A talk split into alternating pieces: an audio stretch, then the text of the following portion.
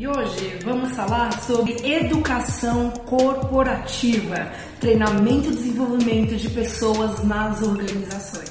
A definição de educação corporativa, ela se pauta numa prática de gestão de pessoas que tem como principal objetivo promover o desenvolvimento dos colaboradores, a gestão do conhecimento e o crescimento da empresa. E existe aí né, quatro pilares da educação corporativa, que é inovação, agilidade, resultados e competências.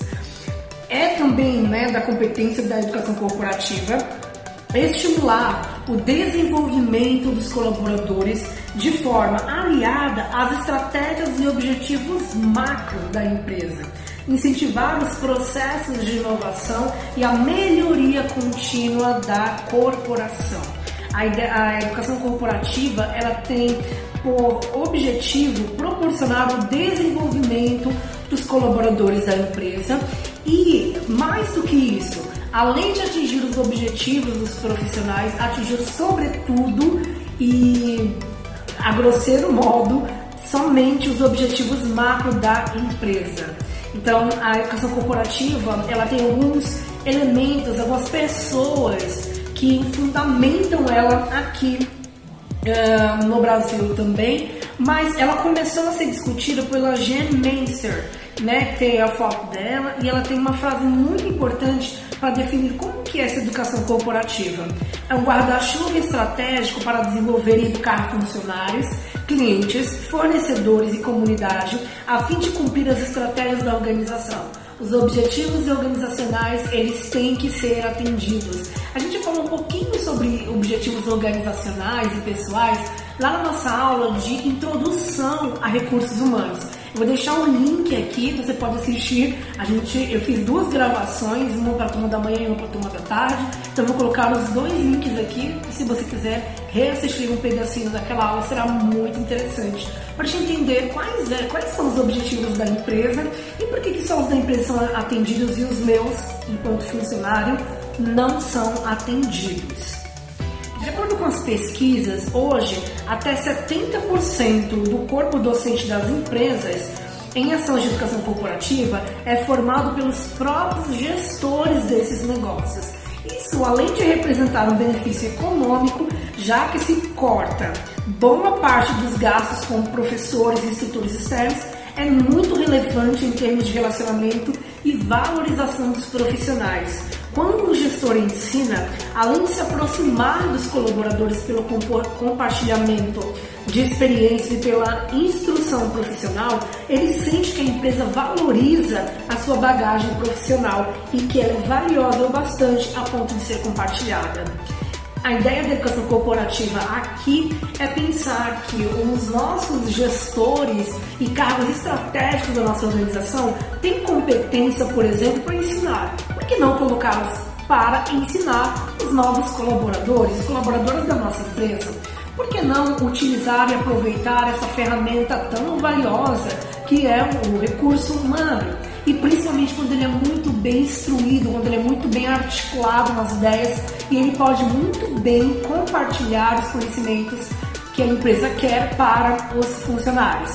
Duas coisas acontecem nesse momento, vários benefícios acontecem. Primeiro, as empresas não vão ter um gasto muito grande, porque o funcionário já sabe, o, o gerente, por exemplo, ele já sabe das suas, das suas atividades, como funciona a empresa e ele pode muito bem compartilhá-las. Quando ele faz isso, a empresa deixa de gastar ou de investir em um professor ou um instrutor para dar um curso específico. É claro que a educação corporativa, como nós vamos ver já já, ela pode também, e não, é, não há nenhum problema, a gente contratar professores, instrutores para dar cursos específicos. Mas para aqueles cursos gerais, de imersão, de negócio da empresa, os próprios colaboradores podem sim serem os instrutores desse conhecimento.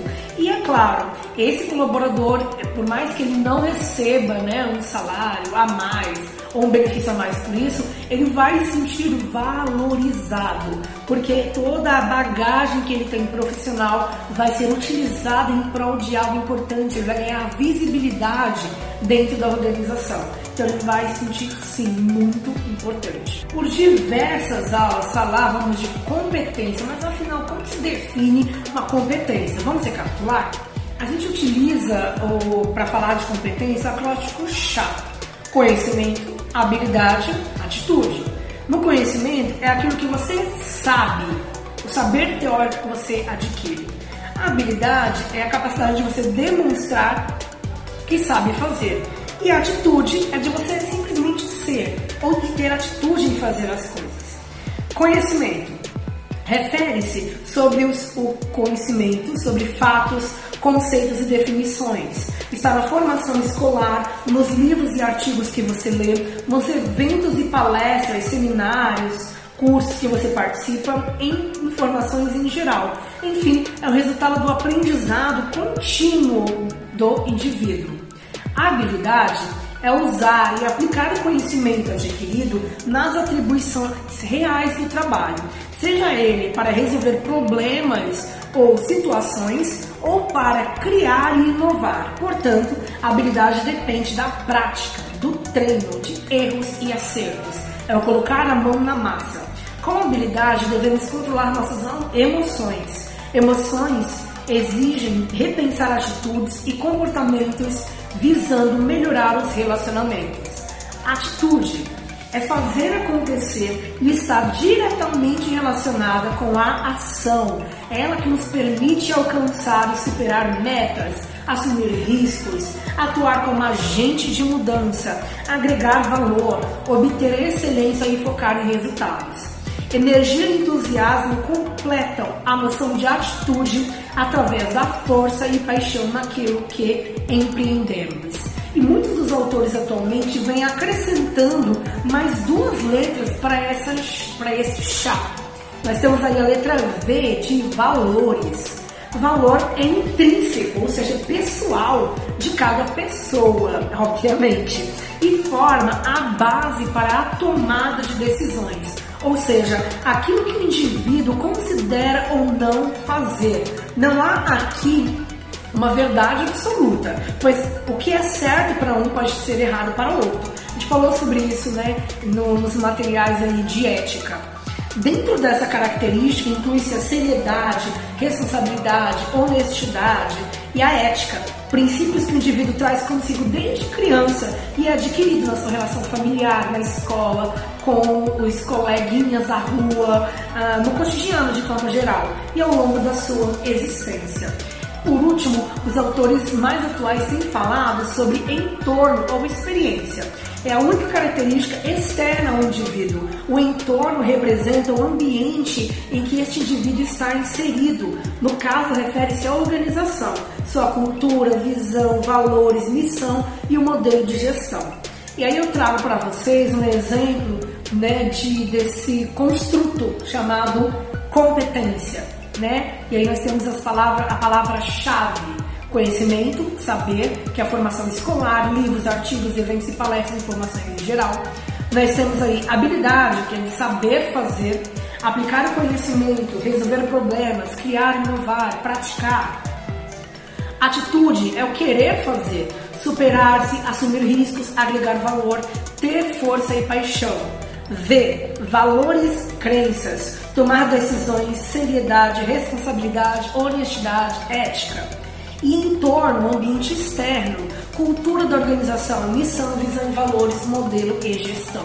Nós temos aí, portanto, conhecimento, é, o construto né, de competência de cada indivíduo juntando tudo isso que a gente falou até agora, educação corporativa né, e os ideais de competência, nós vamos entrar agora no que diz respeito ao treinamento e desenvolvimento de pessoas. O que é o treinamento e desenvolvimento? O que é o Renato, que é aquele professor que eu falei para vocês, ele conceitua treinamento como processo educacional para que as pessoas desenvolvam as competências e os objetivos definidos pela organização. Portanto, o treinamento ele capacita para o melhor desempenho do colaborador na organização. Outro ponto interessante é que para ter um treinamento completo é necessário conhecer sobre as reais necessidades dos colaboradores e ter um desenvolvimento daquilo que foi treinado. O treinamento, né, se a gente fosse definir, é a educação profissional que visa adaptar o homem ao trabalho em determinada empresa, preparando adequadamente para o exercício de um cargo específico, podendo ser aplicado a todos os níveis ou setores da empresa. E existem diversos formatos de treinamento, a gente vai falar já já de algumas ferramentas para treinamentos também, mas é basicamente é uma instrução, é um treinamento, é um curso, pode ser uma palestra de educação profissional que vai visar a adaptação do colaborador ao cargo que ele está desempenhando. Nós temos alguns objetivos do treinamento. A. Preparar o pessoal para a execução imediata das diversas tarefas peculiares da organização. B. Proporcionar oportunidades para o contínuo desenvolvimento pessoal, não apenas nos cargos atuais da, né, que a pessoa está inserida, mas também para outras funções que podem ser ocupadas posteriormente pelos colaboradores. C. Mudar a atitude das pessoas com várias finalidades, entre as quais criar um clima mais satisfatório entre empregados, aumentar-lhes a motivação e torná-los mais respectivos mais receptivos às técnicas de supervisão e gerência. Eu preparo um colaborador para não somente para o cargo que ele está ocupando, mas para que ele tenha condições, desde que queira, ocupar outras posições dentro da minha hierarquia. Quais são as vantagens internas de ter um treinamento de desenvolvimento na minha empresa? Eu vou melhorar a eficiência dos serviços que são prestados, eu vou aumentar a eficácia nos resultados, eu vou promover a criatividade e inovação dos produtos e serviços oferecidos no mercado. Vou melhorar a qualidade de vida no ambiente de trabalho para os meus colaboradores. colaboradores. Eu vou proporcionar qualidade produtividade e melhorar o atendimento ao cliente. As vantagens externas do, do, treinamento e desenvolvimento é maior competitividade organizacional, assédio de outras organizações aos funcionários da empresa e melhoria da imagem da organização. Quando eu proporciono um, treinamento e desenvolvimento de forma eficaz, de forma satisfatória, que aconteça de fato, seja muito que tenha muita qualidade, eu, eu provoco a concorrência, eu provoco as outras empresas a quererem roubar meus funcionários, porque eles estão muito bem capacitados, alinhados com a estratégia do negócio e eles têm agora competência para desempenhar suas atividades. Todo mundo vai querer ficar querendo uh, ter e pegar os nossos colaboradores. Todo mundo vai ficar querendo. Olha só que negócio complicado. É necessário que a gente faça uma distinção entre o que é o treinamento e o que é o desenvolvimento de pessoas. Treinamento é orientado para o presente momento, no cargo atual do seu colaborador.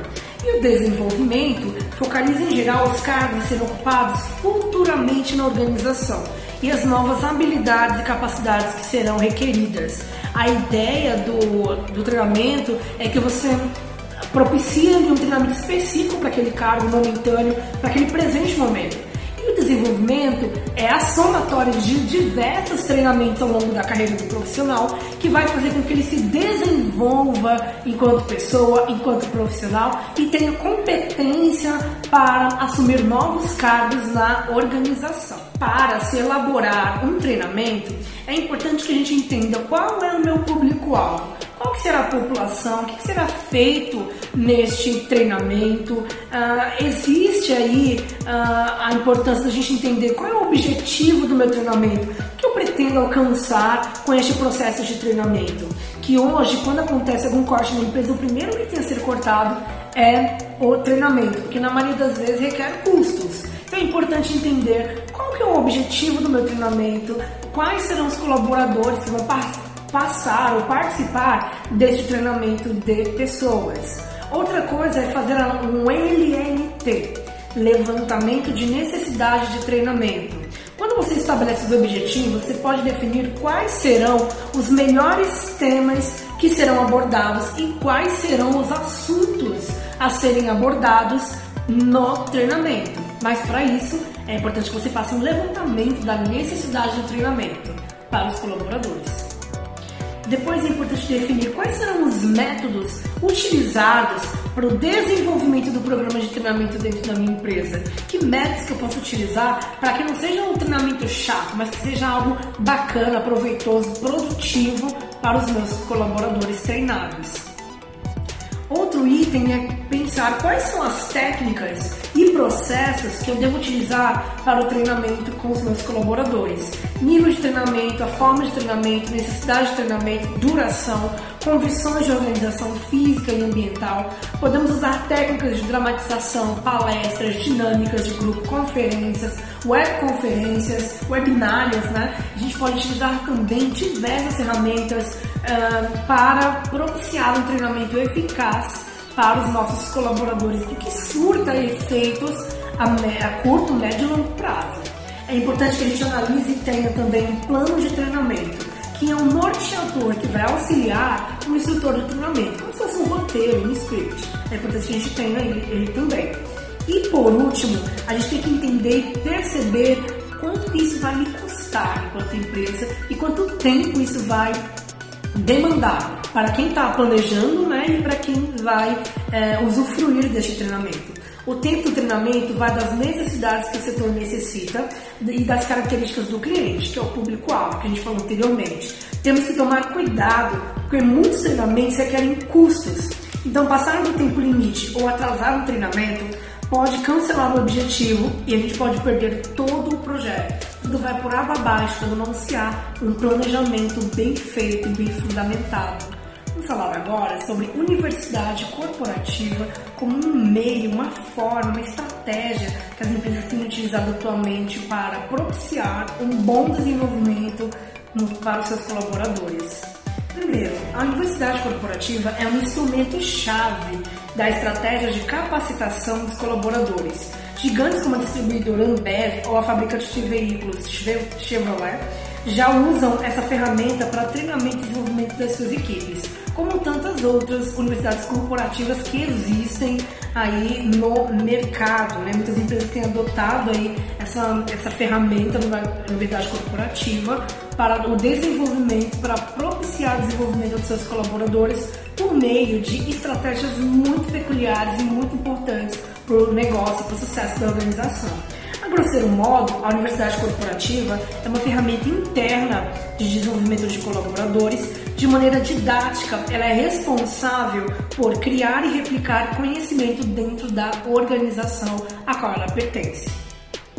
Ainda é possível conceituar a universidade corporativa como uma entidade educacional vinculada a uma organização, objetivando o aprimoramento dos profissionais ou parceiros estratégicos da empresa. Deste modo, é possível promover o crescimento de todos com agilidade, eficiência e competência, com segurança também. E é importante que faça uma diferenciação que é uma universidade corporativa e o que ela se diferencia de uma universidade tradicional.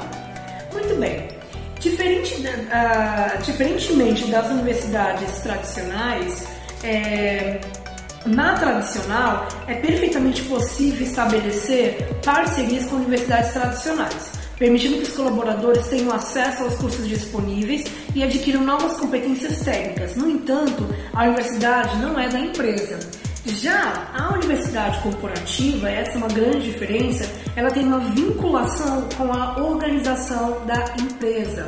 O propósito da universidade corporativa é criar uma instituição de ensino que pertença à organização, que tenha o DNA do negócio e que seja controlada internamente. Assim, a universidade corporativa tem um vínculo muito mais forte e evidente com a empresa.